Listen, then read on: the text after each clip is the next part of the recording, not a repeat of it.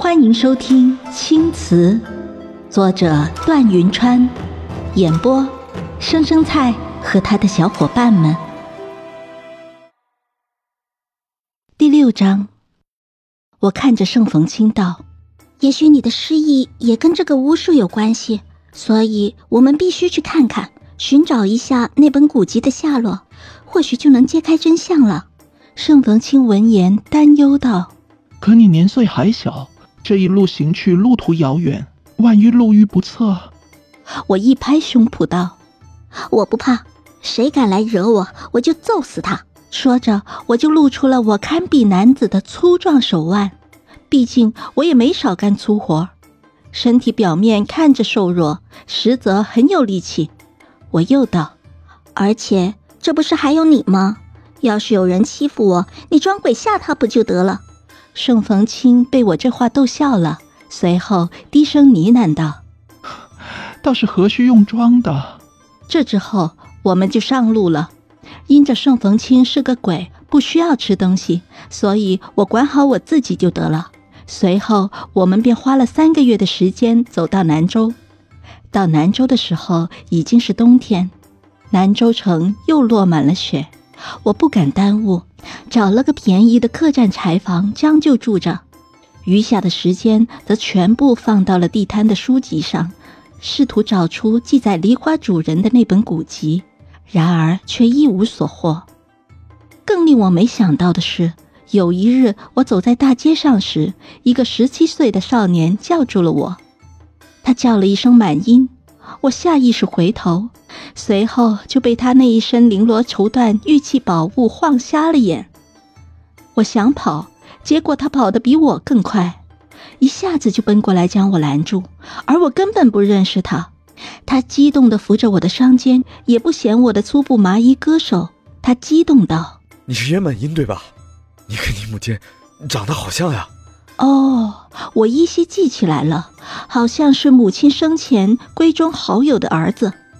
似乎叫秦庚，我母亲曾与他母亲笑着说要定娃娃亲，结果还没等我长大，我家就被抄灭了，而我也被匆匆带离开了南州。我本想甩开他的手，说他认错了，可随即我又想起那本古籍的事情，若他肯帮我，我一定能很快的找到那本古籍。于是我点了点头，叫了一声“秦庚哥哥”，接着我就被带回了秦家。秦伯父倒是不太满意我这个罪臣之后，可伯母却对我欢喜的很，一直拉着我说我母亲的事情。我听得很烦，便总推脱说我记性不好。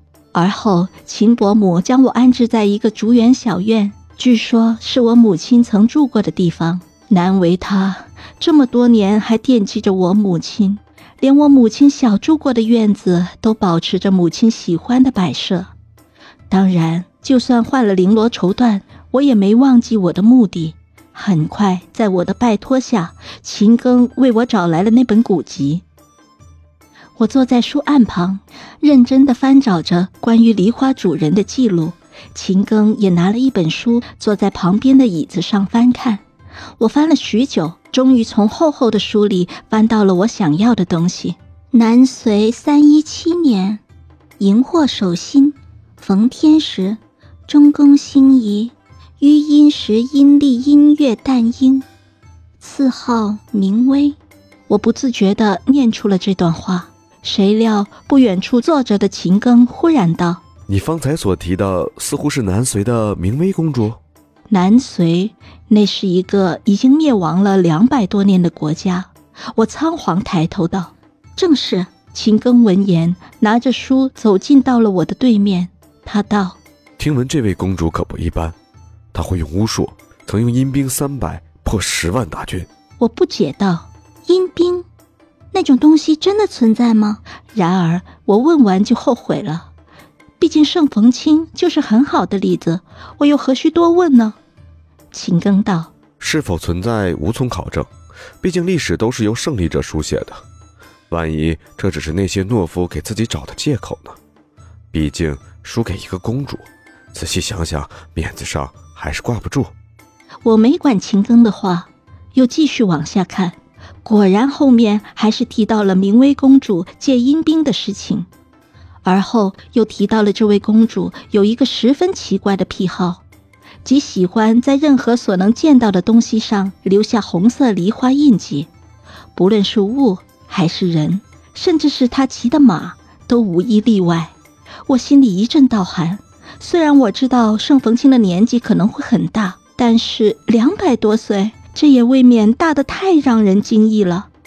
到了晚上，我便将古籍丢给了盛逢清，他看了之后也惊异道：“难不成我是明威公主那一代的人？”我耸耸肩道：“有这个可能，不过据秦根哥哥说，这个明威公主似乎会巫术，所以她才喜欢在物件上留下梨花印记。”虽不知其作用，但大抵不是什么好东西。